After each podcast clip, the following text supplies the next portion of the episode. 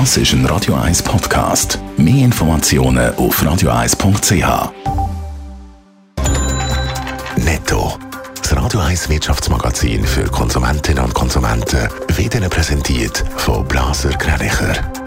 Wir beraten und unterstützen Sie bei der Bewertung und dem Verkauf von Ihrer Liegenschaft. blasergreinicher.ch Dave Burkhardt. Zürich hat von den zehn grössten Schweizer Städten die höchsten Mieten bei zwei- und dreieinhalb Zimmerwohnungen. Laut dem Internetvergleichsdienst Comparis beträgt der Medianlohn für eine Zweizimmerwohnung in der Stadt Zürich 1690 Franken. Bei den dreieinhalb Zimmerwohnungen sind es 2500 Franken. Bei den viereinhalb Zimmerwohnungen ist allerdings Genf am teuersten.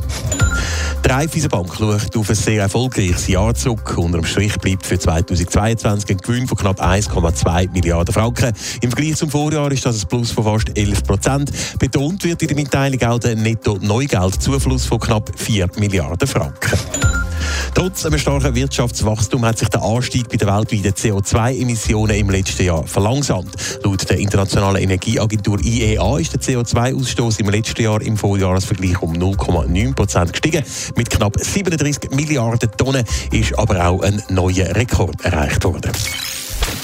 Stimmt für viele Autofahrerinnen und Autofahrer häufig ein Ärgernis. Die Benzinpreise. Heute diskutiert der Nationalrat über eine Massnahme, die das Tanken soll günstiger machen Dave Burkhardt.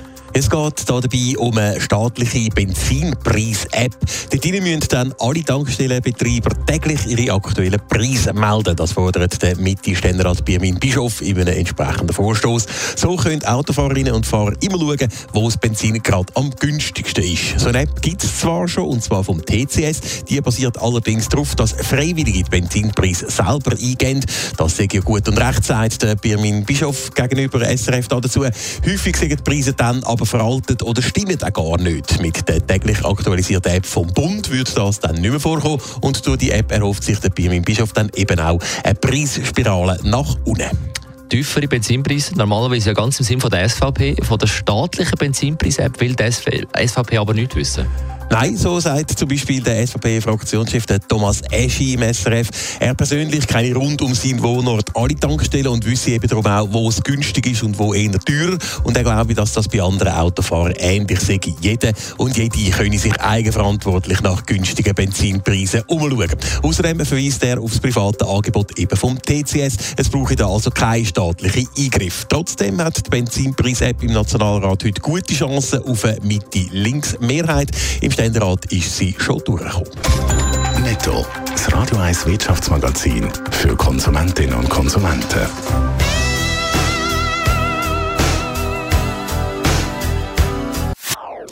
Das ist ein Radio 1 Podcast. Mehr Informationen auf radio1.ch.